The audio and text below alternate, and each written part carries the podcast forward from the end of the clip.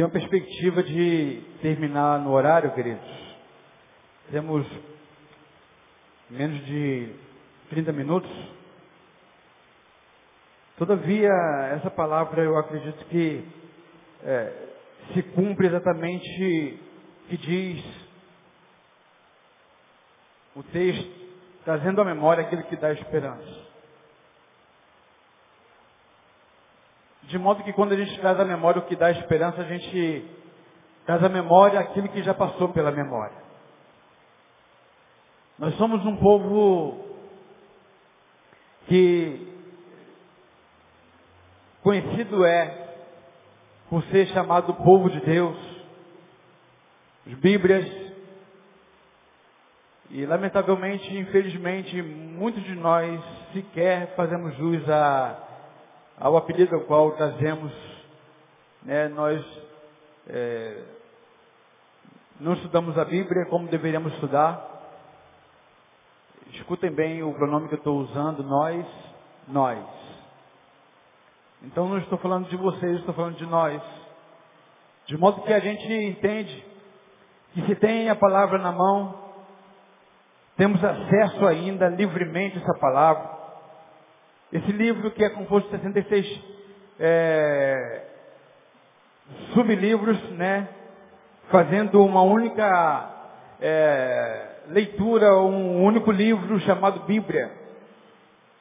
Se a gente fosse, ou se fôssemos, na verdade, aqueles que debruçassem na palavra, que conhecêssemos a palavra, Jesus não precisaria simplificar os dez mandamentos num único versículo. Fica muito claro em João capítulo 14, quando Jesus diz o seguinte, se me amais, guardareis os meus mandamentos, aí é um contexto onde Jesus está ensinando os discípulos acerca de que ele deveria ir para um outro lugar e eles, sem que soubessem exatamente o que Jesus estava falando, Tomé disse Senhor, nós não sabemos para onde vais, como podemos conhecer o caminho? Respondeu Jesus, eu sou o caminho, a verdade, a vida, ninguém vem ao Pai senão por mim. Jesus está falando acerca de um local onde ele prepararia para os seus filhos, os seus filhos, nós. A gente percebe em João 17, isso é o 14, João 17, Jesus ora por ele e depois ora por nós. Quando fala acerca de que Jesus ora pelos discípulos, amados, Jesus ora por nós.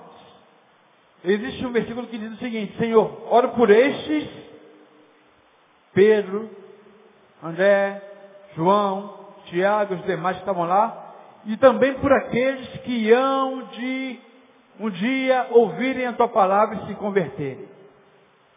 De modo que Jesus, o próprio Jesus, já orava por mim e por você. João 17 relata isso.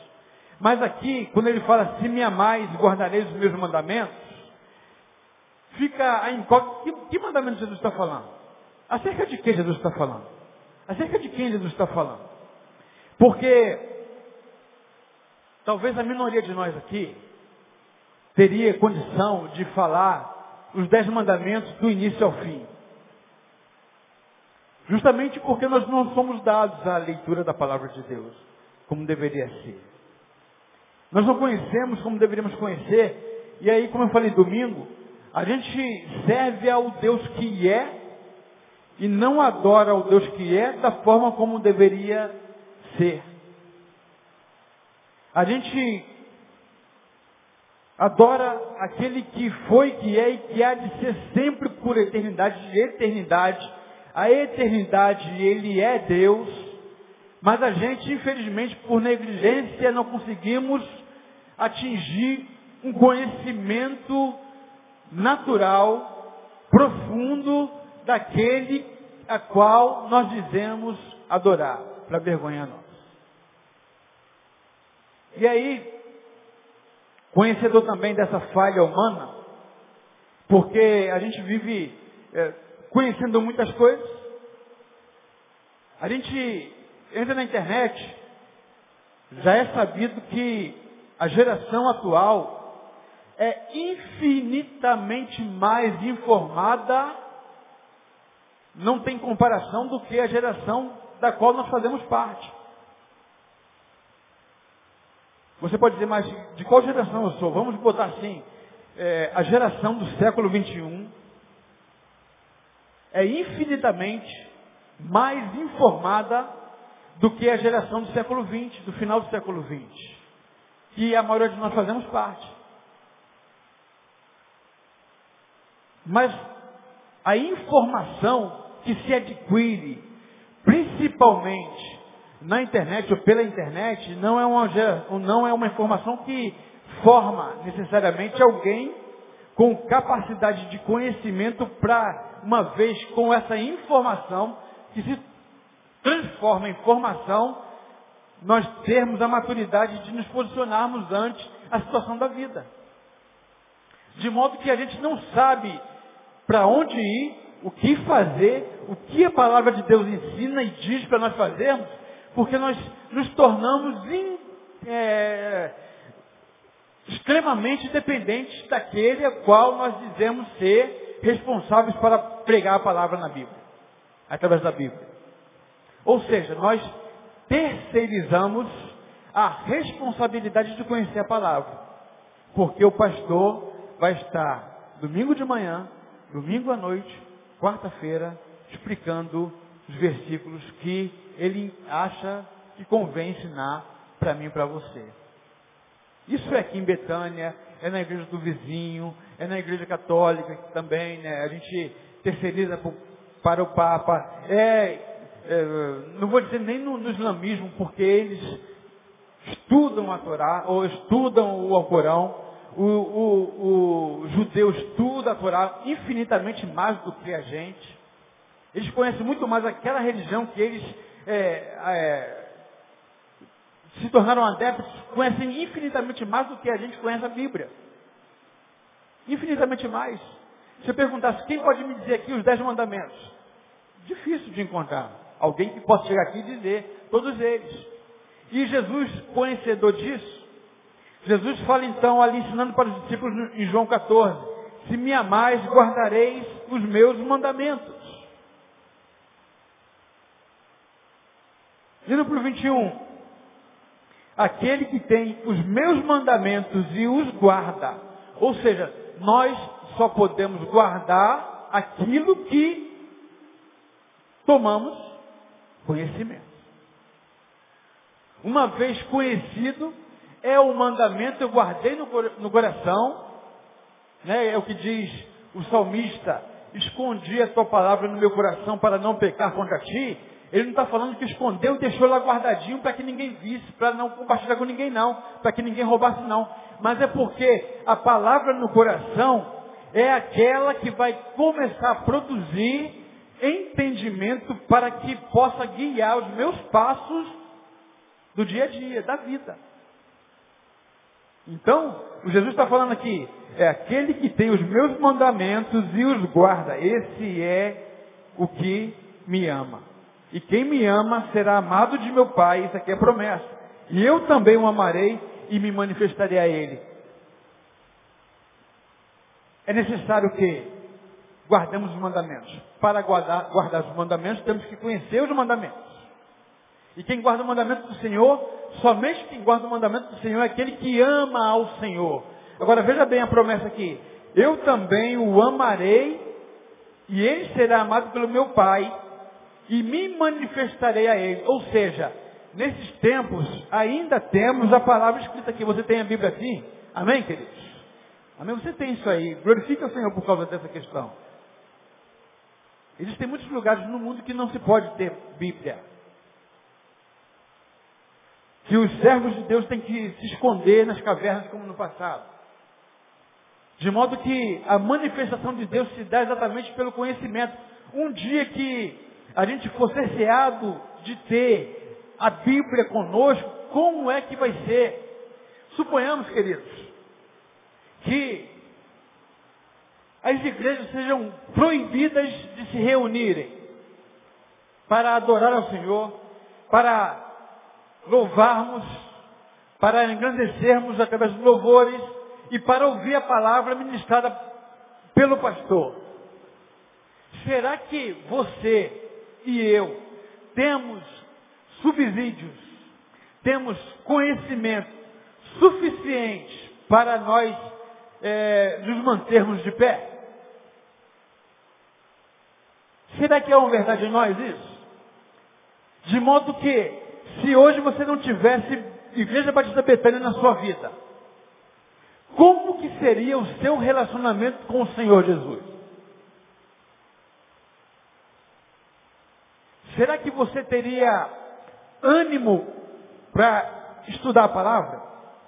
Até porque, queridos, digo, não por mim, mas pela palavra, você não depende de mim para ter revelação de Deus.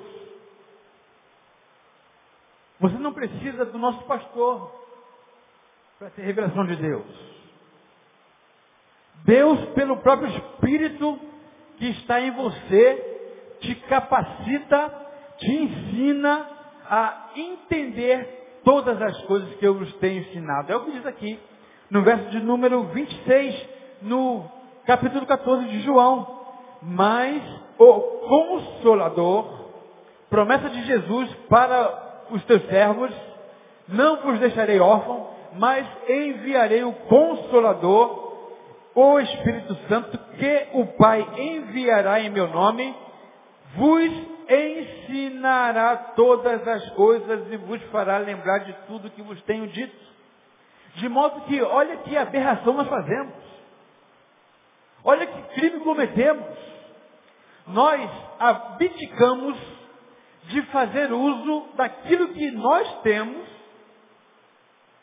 para, quem sabe, uma vez terceirizando a ação do Espírito Santo no homem terceiro ou na terceira pessoa, para que ele faça por nós aquilo que fomos capacitados pela palavra, ensinando a nós, pelo Espírito Santo, fomos capacitados pelo Espírito Santo a fazermos.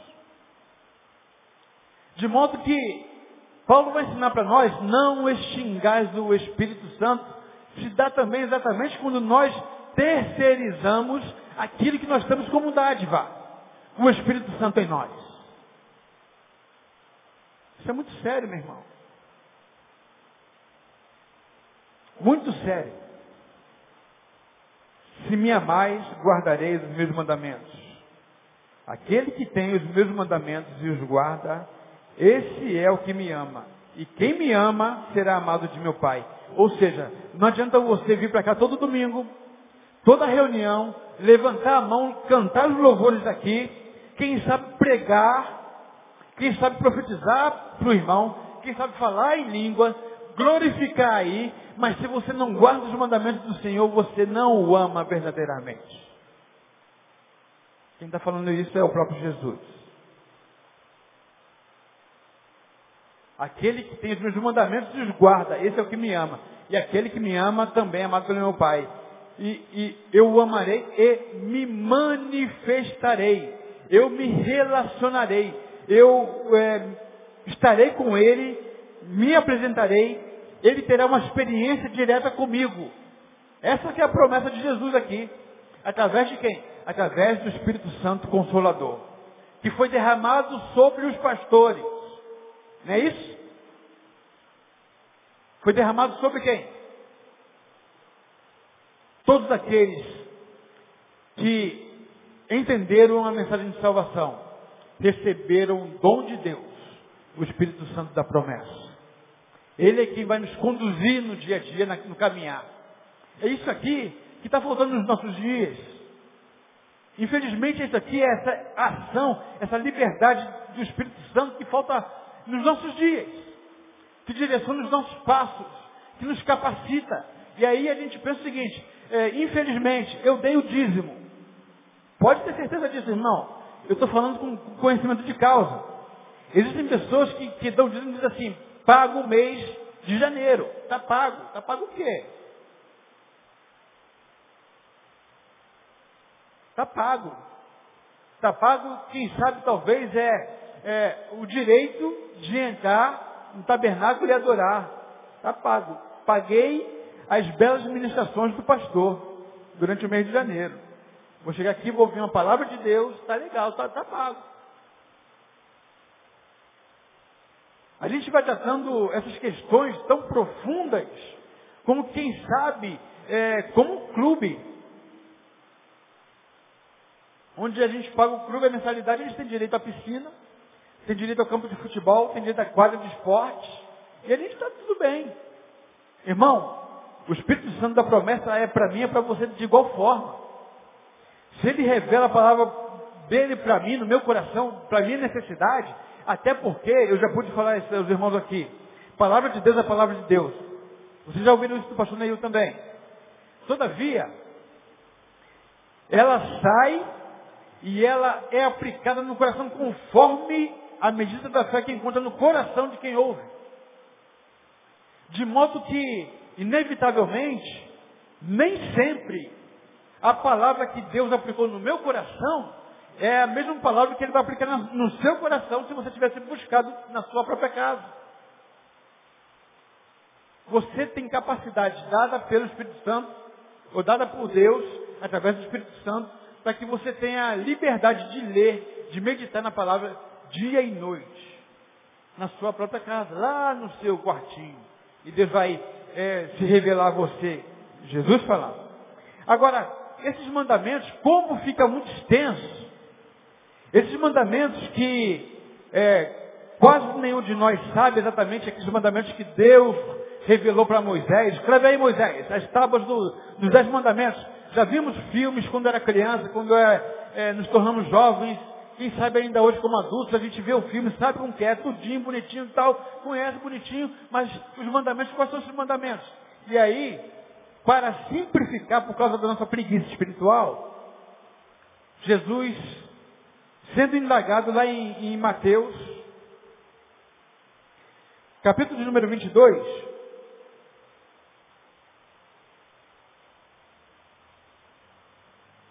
ele sendo arguído por um doutor da lei, sendo interrogado, aí o doutor da lei pergunta, Senhor, qual é o grande mandamento da lei? Ora bolas, nós sabemos que tem dez mandamentos, mas como que pode, dentre os dez, ter o grande mandamento?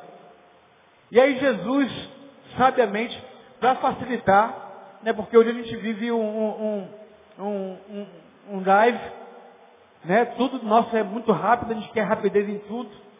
A gente quer fazer uma compra, a gente vai na internet, né, e isso, é, de certa forma, muito cômodo, todos nós fazemos uso. Você não está com, com, muita vontade de esperar. Você passa no McDonald's, pega o seu é, lanche bem rápido e vai embora. Você chega no, no, no, restaurante, você serve a sua comida com grande rapidez ali que você quer. Você não espera mandar fazer ou, ou, ou assar lá. Você pega e, e, bota no seu prato e come. Né? A geração do, do, da velocidade. Speed Race para os mais antigos. Né? Só que Jesus, entendendo que nossa geração seria acometida por essa necessidade de rapidez, né? de, de é para já, para pum, toma aqui, né? e a gente vai, infelizmente, levando também isso para o nosso relacionamento, para os nossos relacionamentos, e muitas vezes nos frustramos porque nem sempre sai com a rapidez que a gente quer que saia né, as nossas é, solicitações para Deus.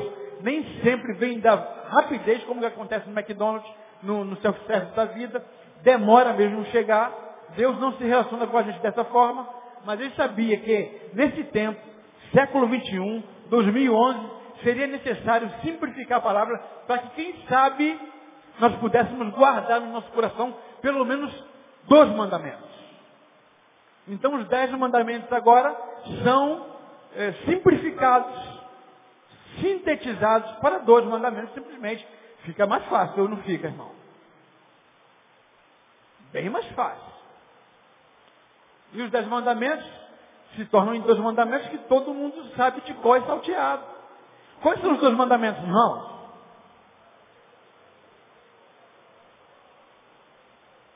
Palavra de Jesus. Amarás o Senhor teu Deus de todo o teu coração, de toda a tua alma, de todo o teu entendimento este é o primeiro e grande mandamento. O segundo, semelhante a este, é amarás o teu próximo como a ti mesmo. Desses dois mandamentos depende toda a lei e os profetas. Esse, destes dois mandamentos, depende toda a lei e os profetas, ele está fazendo uma alusão ao Antigo Testamento, antes da graça que eram revelados através dos profetas e através da lei escrita.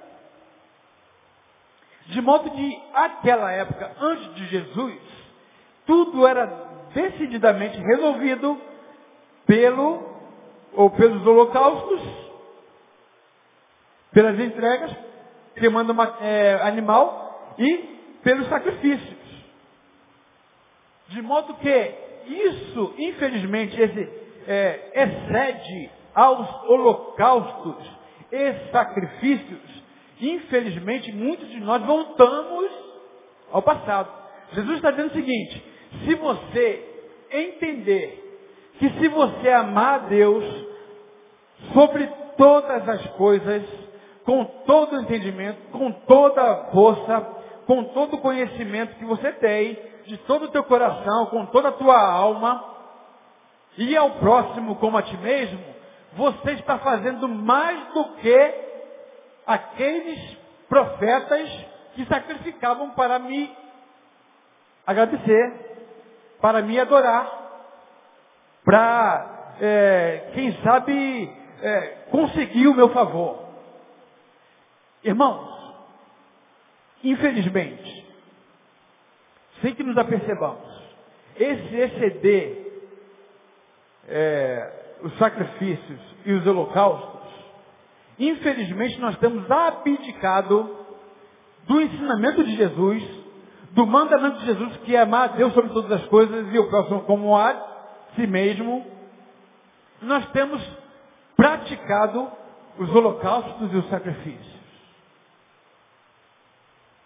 Muitas vezes nós viemos para a igreja, nós cumprimos o ato religioso achando que o meu sacrifício vai convencer Deus de que eu sou merecedor, de que Ele possa me abençoar. Quando na verdade a promessa de Deus é que Ele se revelaria se nós amássemos. De modo que o amor é a mola propulsora do Evangelho, desde sempre, desde o início. O Evangelho está simbolizado na figura de Jesus. Jesus é dado por amor. Deus olha lá, vê uma humanidade perdida, entende que não há nem um justo sequer, não há ninguém que possa morrer para remir o pecado de um povo corrompido. Deus, por amor, amando, porque Deus amou o mundo de tal maneira que deu seu Filho unigênito para que todo aquele que nele crê não pereça, mas tenha a vida eterna. Deus amou o mundo, olhou e viu que eu e você precisávamos de é, alguém que pudesse morrer por nós porque nós não éramos perfeitos, não somos perfeitos e nunca seremos perfeitos. O amor de Deus é quem faz com que o Evangelho seja revelado na pessoa de Jesus. Desde sempre, Evangelho tem como mola propulsora o amor. Jesus está falando então de que é necessário para que haja Evangelho, haja também amor.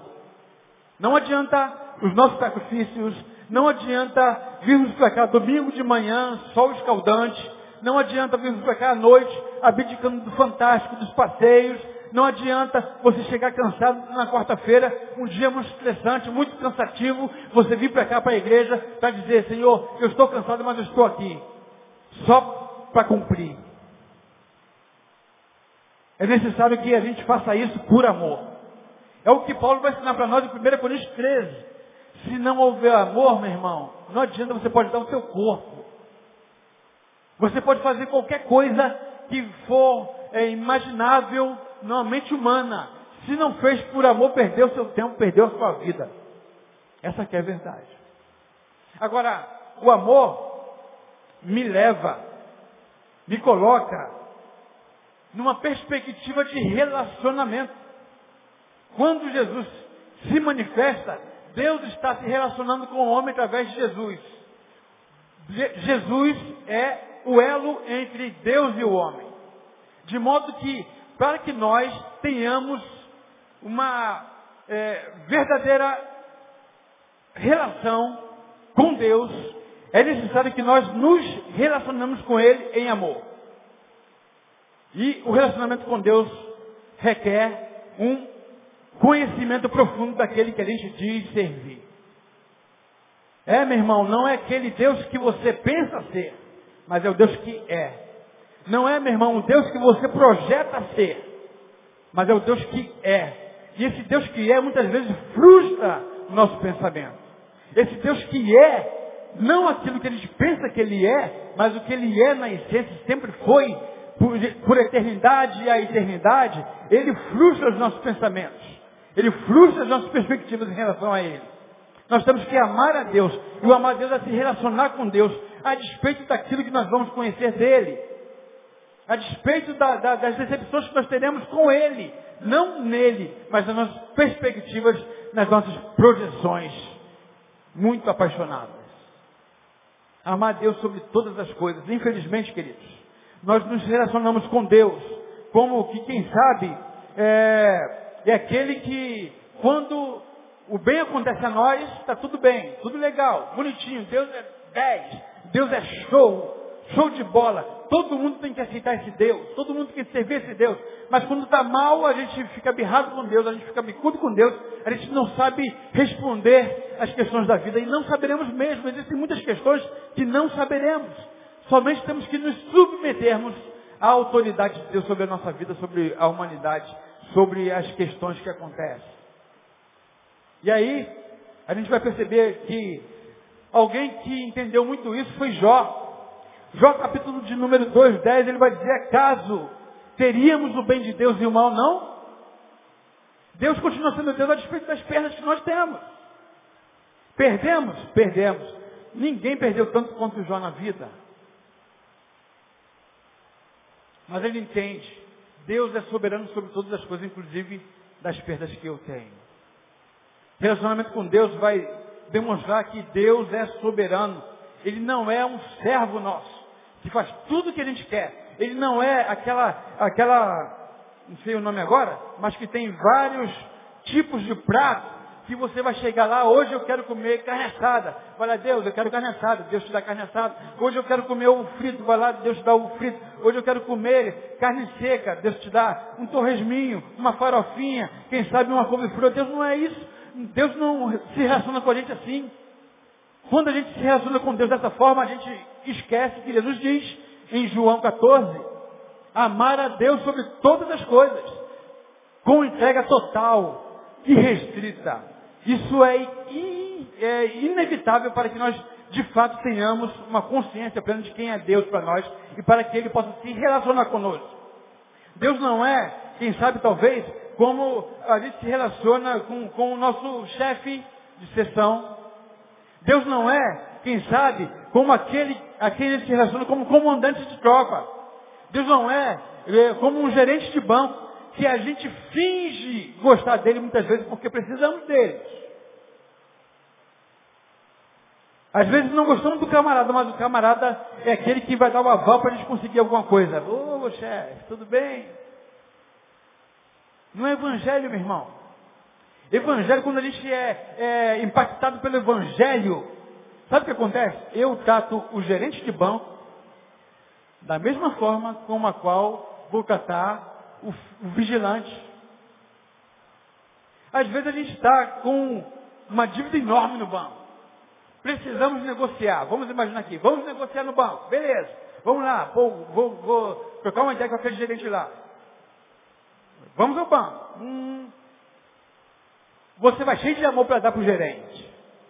Leva um, um, um, uma caixinha de bombom, quem sabe algumas pessoas fazem isso, né? Só que quando você chega na entrada do banco, você vai passar naquela porta giratória de puf. Você foi impedido de entrar por alguma questão, algum motivo, ou algum metal, ou o negócio disparou. O que, que você faz, irmão? Manda beijinho pro vigilante, não é? Não é verdade?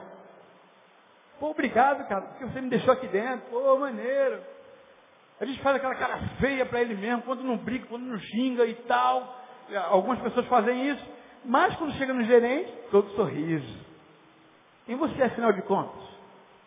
Você é aquele que tratou o vigilante na entrada do banco ou você é aquele que tratou com, com o gerente de banco?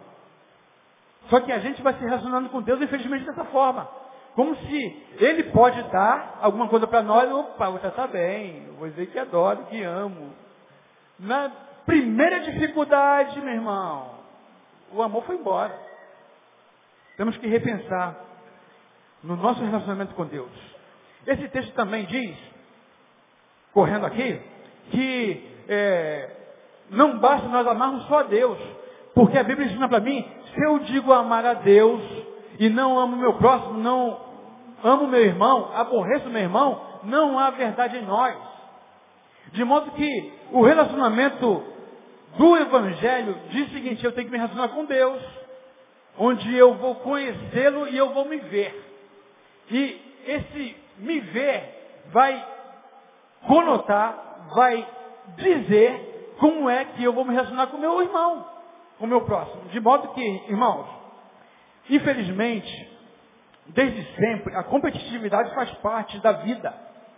A gente pensa no espermatozoide. Né? Muitas pessoas dizem, ah, você é vencedor porque você chegou primeiro, você disputou com milhões de, de, de, de espermatozoides e você foi o vencedor. Eu não sou só aquilo, eu sou parte daquilo. Só que o espermatozoide, um ser vivo, né, que eu não sei dizer o que é, não sou formado em biologia, mas ele é, saiu milhões de espermatozoides. Chegou no ovo, pum, só um entrou.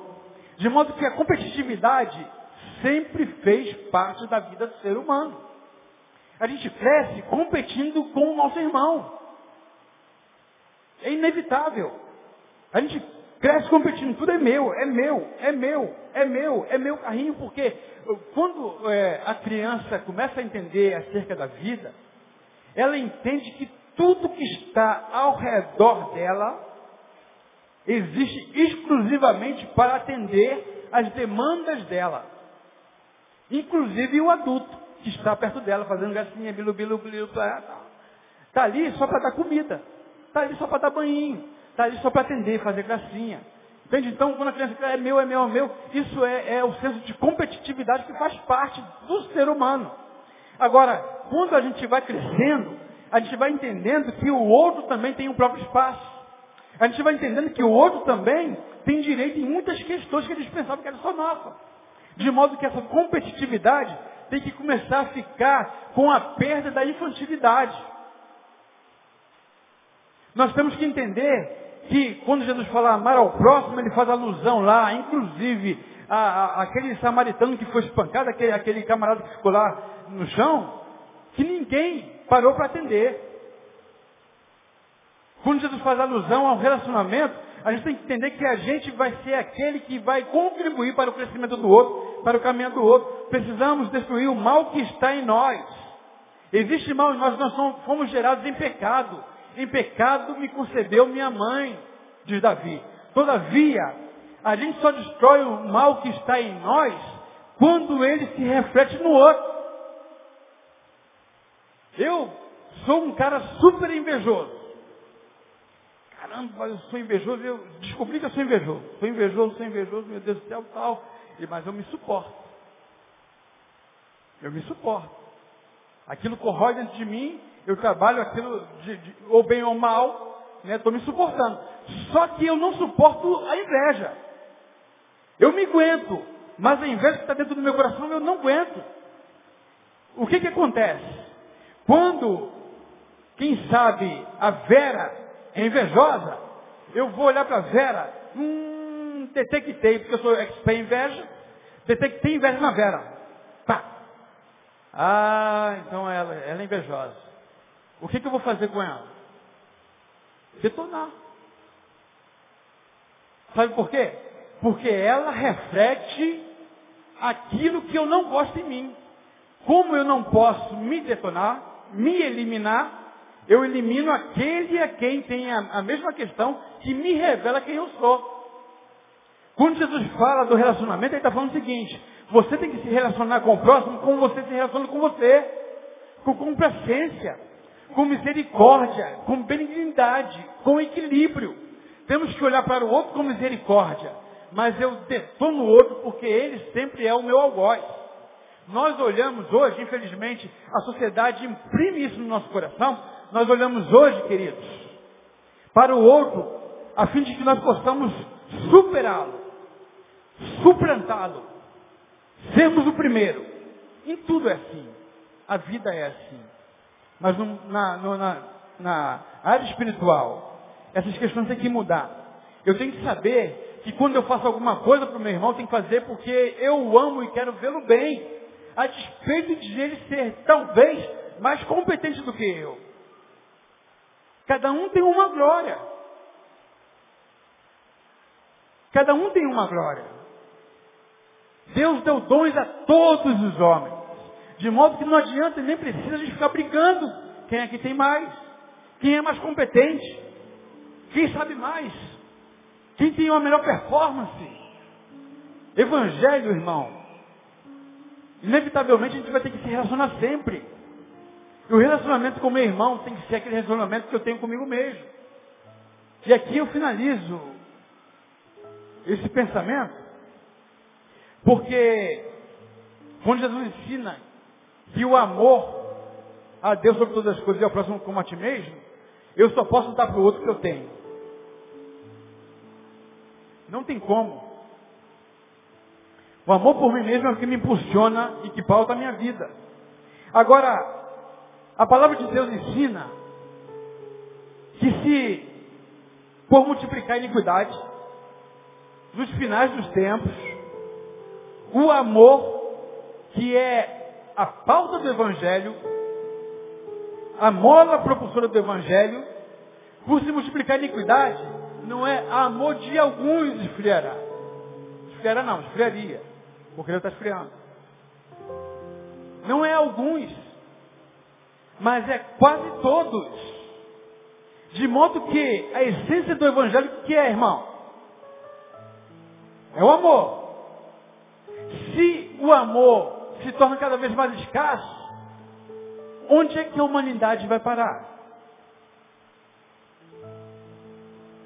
Onde é que vai parar?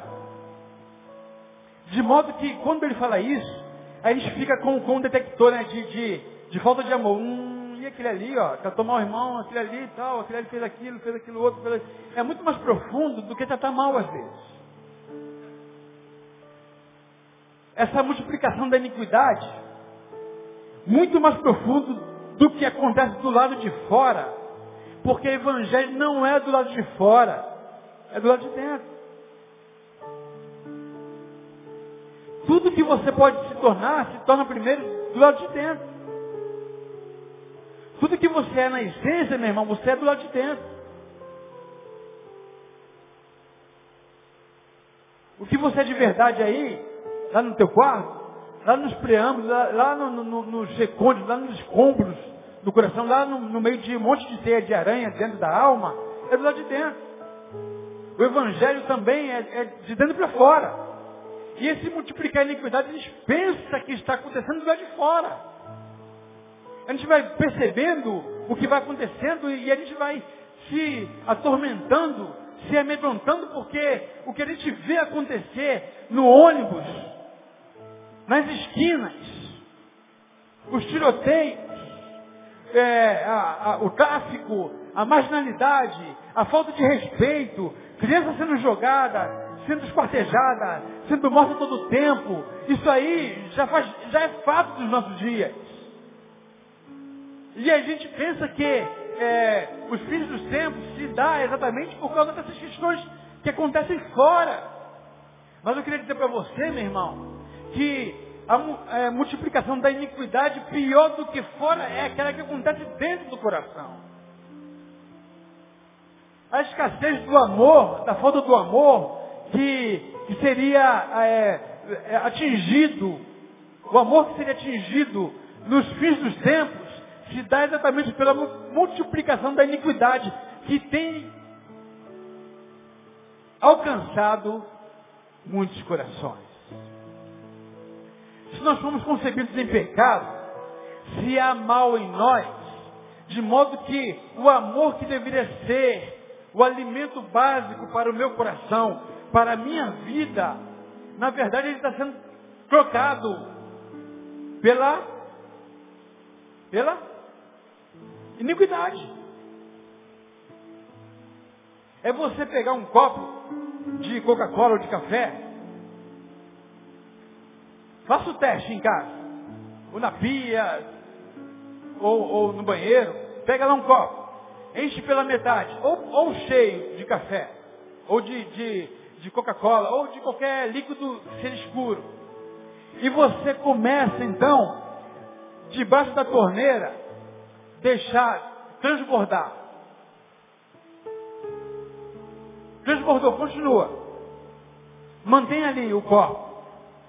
Você vai começar a perceber que a, aquele líquido começa então a se tornar mais claro, mais claro, mais claro, mais claro, até se tornar límpido por completo. Por isso que a proposta da palavra de Deus para nós é, não vos embriagueis com vinho, mas enchei-vos do Espírito. Encher-se do Espírito quer dizer que você tem que começar a meditar na palavra. Quem tem meu mandamento e os guarda, este é o que me ama. E o que me ama será amado por meu Pai. E eu também o amarei e me manifestarei a Ele. Para você ser, é, ter a manifestação de Deus é necessário que você tenha conhecimento da palavra. Tendo conhecimento da palavra, você vai quebrantar a, a, a insensatez do coração, a iniquidade do coração. Através de quê? Da verdade, do amor que é Jesus. Palavra tão óbvia, mas que tem se tornado escassa no nosso meio. Encher-se, portanto, do Espírito é aquela água que você vai jogar saindo, saindo da torneira, que vai transformar, que vai modificar a água que outrora era escura, agora numa água límpida. A proposta do Evangelho é isso, para todo homem vivente debaixo do sol. A proposta é essa. É encher-se do Espírito, meu irmão. No verso número 25 de João, capítulo de número 14, finalizando.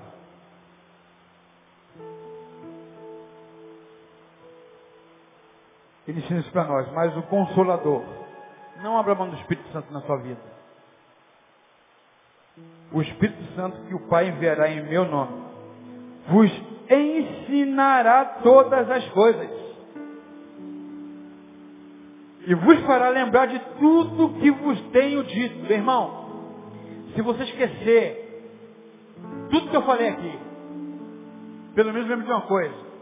Você tem o Espírito Santo da promessa, que pode vos relembrar todas as coisas. E aí, é o que já cantava há muito tempo, Beto Guedes, quando ele fala que muitos se perderam pelo caminho, já choramos muitos, muitos se perderam pelo caminho.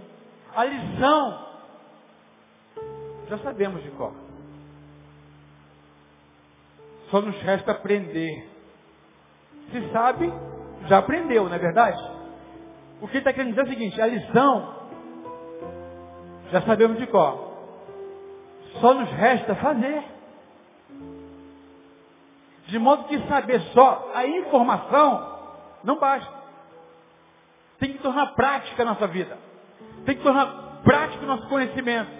Aí você vai ver que você estará apto a receber de Deus o reino dos céus.